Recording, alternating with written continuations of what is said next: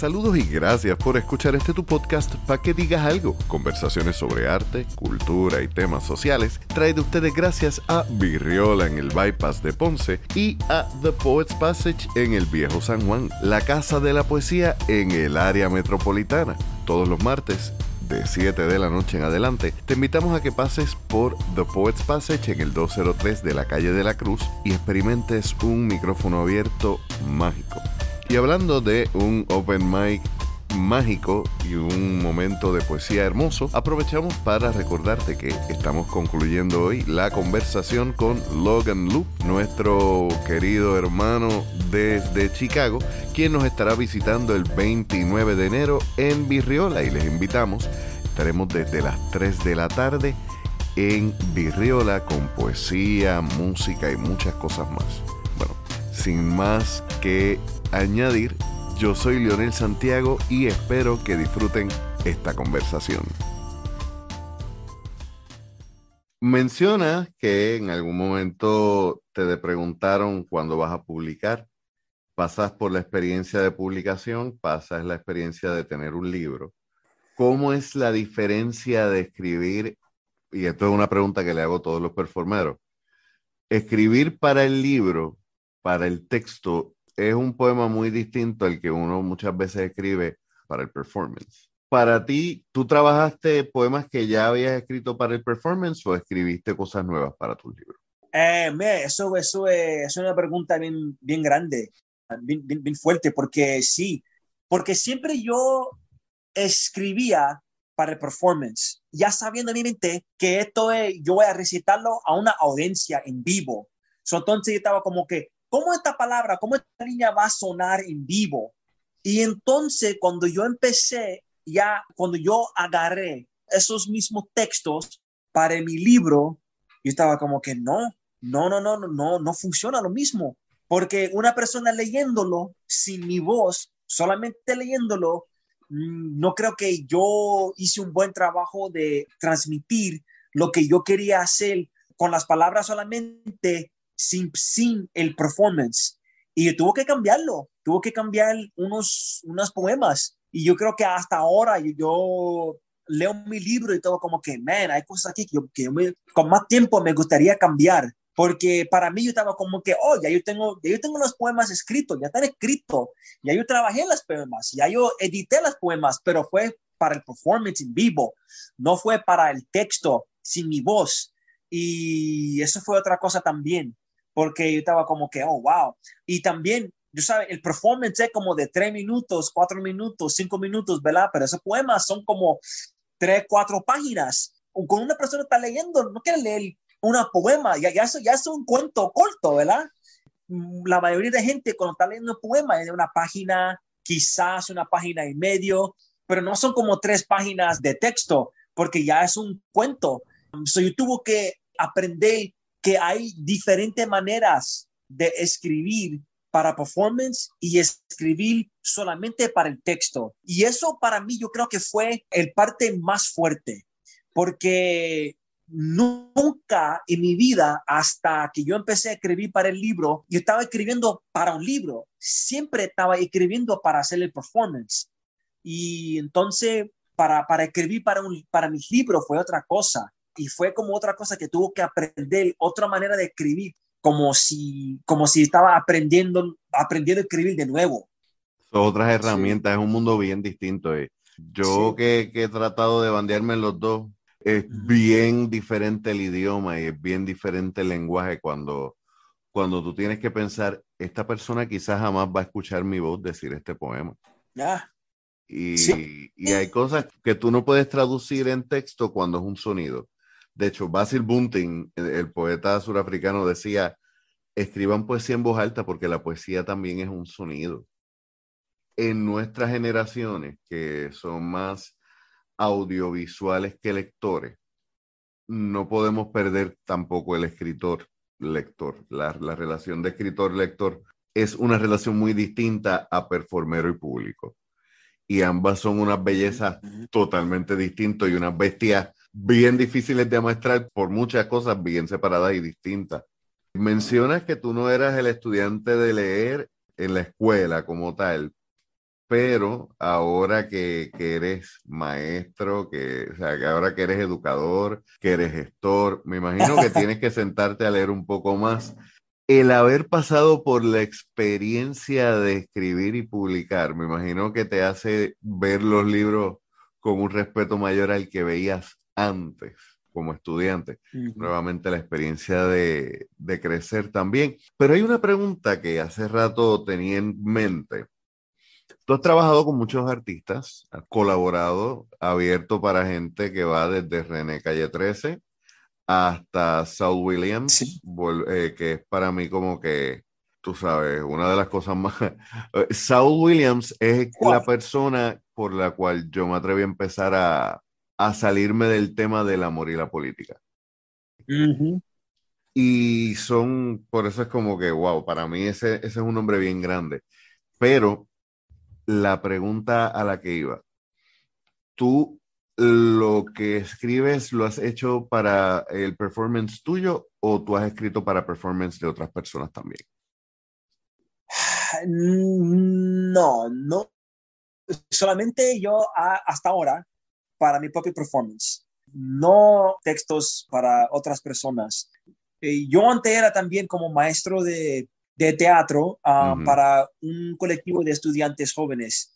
Y yo escribí, yo escribí una obra de teatro ah, para ellos, pero eh, hasta ahí. Yo, eh, yo creo que afuera de eso, em, nunca para, para otras personas, hasta ahora, hasta ahora. Eh, Ese es un, un juguetito que no has tocado todavía. No, todavía no, todavía no. Pero bueno, quizá ojalá ya, ya ahorita sí. Y volviendo entonces al tab que habíamos abierto de Slam Diáspora, este es un proyecto que me, me parece la mar de hermoso, es usando el slam para unir a la comunidad latinex con sus raíces y, y con, también como una forma de afianzarnos como comunidad dentro de los Estados Unidos. Este año tuviste el primer slam eh, diáspora como tal o, ya había ocurrido antes? Ah, no fue primero, pero fue el primero en vivo. El primero en vivo. El slam diáspora ya va tres años. Eh, empezamos durante la pandemia en 2020. Ya vamos para tercer año. Sí, vamos para tercer año. No, mentira, ah, vamos al, para el cuarto año, porque fue en 2020, 2021, 2022. Empezó virtual. Um, la creadora, Cristal Vance Guerra, fue la persona que empezó y bueno, me llamó un día, me dice, mira, quiero empezar eso, ¿me ayudas? Y dije, eh, vamos, vamos a hacerlo. entonces lo empezamos a hacerlo virtualmente. Um, con latinos de diferentes partes de Estados Unidos, de Nueva York, de California y de Chicago también. Y primero empezó como un micrófono abierto porque durante la pandemia no pudimos salir a, a los lugares para recitar, ¿verdad?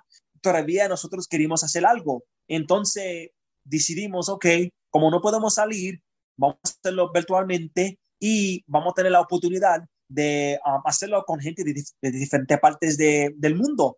entonces empezó el slam ya con este colectivo de poetas de diferentes partes de, Estados Unidos. Y nosotros, um, bueno, fue Cristali, la decisión fue que solamente tú puedes uh, escribir y leer en español porque la misión ah, no es solamente para leer ah, tu poesía, pero también motivarte a escribir más en español para los latinos en Estados Unidos. So el slam no está abierto a mm, latinoamericanos afuera de Estados Unidos, porque la idea es que seguro que ellos van a, van a, tener, van a tener un aventaje, tú sabes, ah, más, más que las personas han nacido y criado en Estados Unidos. So, así empezó, así empezó. Y entonces, ya el tercer año, el slam diáspora es el único slam representado en el slam Abayala, que es el slam de las Américas. Es el único slam que viene de Estados Unidos para ah, representar a Estados Unidos en el slam Abayala. Y yo creo que solamente hace como dos semanas, cuando pasó el Slam Bayala, nosotros mandamos el representante, poeta, se llama, Diosa, para representar el Slam Diáspora en el Slam Abayala, que ella ganó el último Slam virtual, aquí virtual eh, para el Slam Diáspora. De lo que nosotros hicimos en vivo, donde ganó Daira Lee, y shout out to Daira Lee, y shout out, shout out to Noel también, el no. Ella ganó el primer Slam en vivo, pero eso no fue para representar la Slam Diáspora en, la competencia mundial. Eso fue solamente que nosotros tenemos esa, eh, la primera Slam en vivo pues de años de, tenerlo. Y Daira Lee vino acá y metió fuego y ganó uh, acá en Chicago. Pero fue una gran cosa para nosotros porque ahora nosotros como que ya después de tres años trabajando en esto, pudimos mandar un representante a Slam Abayala y pudimos tener un slam en vivo, que cuando nosotros empezamos esto, ni sabíamos si iba a pasar por un año. Ahora ya estamos creciendo, creciendo más y tenemos ya más y más gente que son parte de este colectivo de Slam Diáspora. Y eso es lo que queremos hacer. De hecho, esto es parte de lo que estaba diciendo de la misión de creer el poesía entre nosotros. Y Slam Diáspora es parte de esa visión. Y esa visión no se queda en Slam Diáspora, esa visión va contigo y con ellos, obviamente, pero no es tu único proyecto. Tienes algo hermoso que se llama Raíces to Roots. Ya no te voy a estar tomando muchísimo, muchísimo tiempo más de esto, eh, pero quiero, ¿verdad?, que, que, nos cuentes, porque es algo que desde que me lo mencionaste he estado pensando en todas mis amistades fuera de Puerto Rico, puertorriqueños y, y de otros países, ¿verdad?, que amarían conocer proyectos como el tuyo. Cuéntanos qué es Raíces to Roots y de dónde nace como tal la idea. Sí, bueno, Raíces to Roots, de nuestras raíces de Puerto Rico to our roots in Chicago, ¿verdad? Y es una producción de poesía, baile y música para mostrar los cuentos de la diáspora puertorriqueña en Chicago. So, todo lo que vas a ver eh, en, ese, en ese show tiene que ver con cuentos de la diáspora, la gente viniendo aquí, dejando su familia, la gente creyendo aquí y buscando trabajo o, o, buscando amor, también solamente buscando tu, su identidad aquí en una ciudad bien fría. Y bailarinas están interpretando mi lírica, yo ahí ya, boom, boom, boom, boom, recitando, recitando, recitando, y las bailarinas están bailando y ellos son la atracción principal visual. La el principal atracción visual son ellos. Y lo están viendo las bailarinas bailando y me están escuchando la lírica y atrás de eso hay una banda en vivo tocando música. Nosotros estamos usando todos estos elementos para decir, para enseñar la historia de los puertorriqueños en Chicago.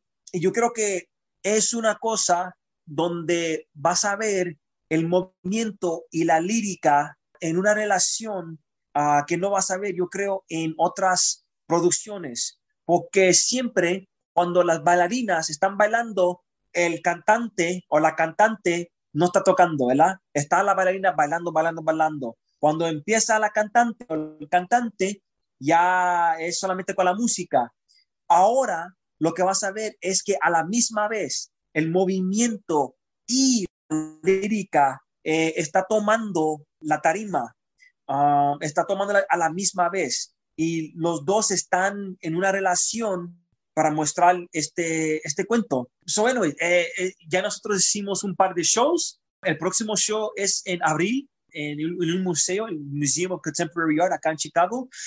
Pero eso es una de, las, las razones por qué voy a Puerto Rico. Voy a Puerto Rico para interpretar todo el texto en español, pero también para aprender de los poetas y los bailarines en Puerto Rico, para también usar esa inspiración en nuestra arte. Ya nosotros tenemos de los puertos en Chicago, cool, muy bien. Ahora vamos a Puerto Rico para Mm, para encontrar más nuestras raíces y usar esos en nuestra producción. Me encanta eso porque Puerto Rico, y yo lo he dicho antes, tiene una gran deuda con sus hijos y es aprender mejor su historia. Nosotros somos un pueblo que, que se ha criticado muchísimo al puertorriqueño por muchísimas razones justas y justificables, pero que es un pueblo que ha sobrevivido un genocidio cultural o un intento de genocidio cultural. Aquí se nos borra la historia todos los días, aquí se impuso el inglés a las malas hasta los otros días históricamente. Y ver que puertorriqueños que nacen afuera dicen, yeah, those are my roots, so tengo que acabar esas raíces. Eh, es hermoso y ver que ese compromiso lo tienes como parte de lo que quieres que sea tu legado. Eh, no hace mucho tenía una conversación con alguien que me decía, Lionel, el legado que uno deja no solamente son los hijos que uno pare o, o deja, es el arte que, que, uno regala, es los ideales por los cuales uno trabaja y es hermoso ver gente de compromiso y gente que, que se la vive más que lo que lo predica, porque han habido muchos que han dicho hay que hacerlo, pero hay pocos que dicen pues voy. Y me alegra que, hayamos tenido esa oportunidad y sabes que estás a mi disposición. Antes de concluir, quiero darte las gracias por este tiempo. Ha sido súper enriquecedor. Yo creo que yo de aquí termino y me siento a escribir porque ha sido inspiradorísimo el pasar este rato y el... sí, ¿no? Este, yo creo como, creo que lo hemos hablado, eh, el conocer poeta saca también el poeta en uno. Pero por último, eh, ¿dónde te podemos conseguir? ¿Dónde podemos comprar tus libros? ¿Dónde podemos conseguir eh, cualquier trabajo tuyo? Y para cerrar, que nos despidas con un poema. ok, eh, bueno, ahora yo creo que el mejor, el mejor lugar será por mi Instagram, uh, que es Logan Lou Poetry por Instagram. Me pueden encontrar ahí y ahí uh, también pueden encontrar videos, eh, fotos. Eh, ya estoy trabajando en mi website, tengo que limpiarlo un poquito, so ya para el fin de año ya, va a estar todo esto para mi website, pero mi website también es, lo mismo, loganloupoetry.com. También lo pueden encontrar por mi Instagram, ahí está por mi Instagram también y uh, ahí también publico todos los shows que voy a hacer en Puerto Rico, que gracias a Elisaura, shout out to Elisaura, porque Elisaura me, um, uh, me dio una agenda de ella ya, ya, ya es mi manager allá en Puerto Rico, so yo tengo un par de shows y ojalá, Noel, que yo pueda encontrar contigo allá en Ponce y allá el, uh, podemos hacer un micrófono abierto quizá um, también, pero, uh, pero sí, por mi Instagram, um, Logan Lou Poetry, es uh, donde me puedes encontrar. Perfecto, um, como, la, como siempre en las notas del episodio, vamos a tener toda esa información, igual que siempre les recordamos a la gente que nos visite en Facebook, en Instagram, que tenemos nuestro sitio en la red y nos pueden conseguir allí. Le pueden dar cinco estrellas al, al podcast, eso te toma cinco segundos y lo más importante es gratis. Una de las formas más fáciles de apoyarnos por último, invitamos a la gente que también nos visite en www.paquedigas.com, en donde pueden visitar también nuestra tienda. Recuerda que 100% de nuestras ganancias van a artistas boricuas, por lo cual comprar en nuestra tienda es invertir en nuestra cultura. Yo soy Leonel Santiago, nos escuchamos la semana que viene y los dejo con Logan Lou. Ah, este va a ser en inglés. Cool. Sure. May I have this dance? I'll take you by the hand, look into your eyes. Your smile will say yes, and mine will say, please follow me. I don't care if the whole club sees us or if we're dancing in our socks in El Comedor. This is a commitment because salsa songs are like 10 minutes long. This ain't no three minute reggaeton track. I don't want to just grind on you. I want to dance with you. Now, don't get me wrong. I want to grind on you to eventually, after we have properly established our steps and you feel comfortable with me, I want to be your partner. I want you to be my partner, to take you into my arms and catch you if you fall. Our bodies moving as one in unison, flowing with the music, liberated like Caribbean islands, dancing as if we won our independence. I want the whole club to say, man, they must have been partners for years. Let the band play for us only. The rhythms of the congas will beat in our blood from La Clave that pumps in our heart. Let the blaring horns guide our hips while our feet glide with the keys of the pianist. Yo no sé mañana, but I know that I gotta be with you because amores como el nuestro should not end when the song does. Baby, tu amor me hace bien, and I know because I cannot stop smiling when we step. I am losing my breath, but I know I've hurt you. I stepped on your feet a few times. We've bumped heads on the turns. Excuse me for dancing too close when I should have kept my distance, for grabbing you from the waist when I should have held your hand, for breaking our dance before the song was over. There were times when I could not look at you in the eyes. I was too worried about my feet. But I don't want another partner. I want another dance with you, one that will continue even after the song is over, getting better as we get older, dancing just to the rhythms of our pulse, dancing only to feel our fingertips. I want another dance with you. So I'll take you by the hand and look into your eyes and ask, May I have this dance? Gracias. Para que diga algo, muchas, muchísimas gracias. Gracias, Lionel. Nos vemos pronto. No, gracias, mi hermanito. Gracias de verdad. Ese poema me, me volaste la cabeza. Gracias, mi hermano. Gracias por este tiempo. Nos vamos a ver prontito y de hecho estos episodios estarán saliendo más o menos para cuando tú estés acá. Así que les recordamos, en enero 29 vamos a estar en Virriola declamando y compartiendo poesía. Yo soy Leonel Santiago y nos escuchamos la semana que viene.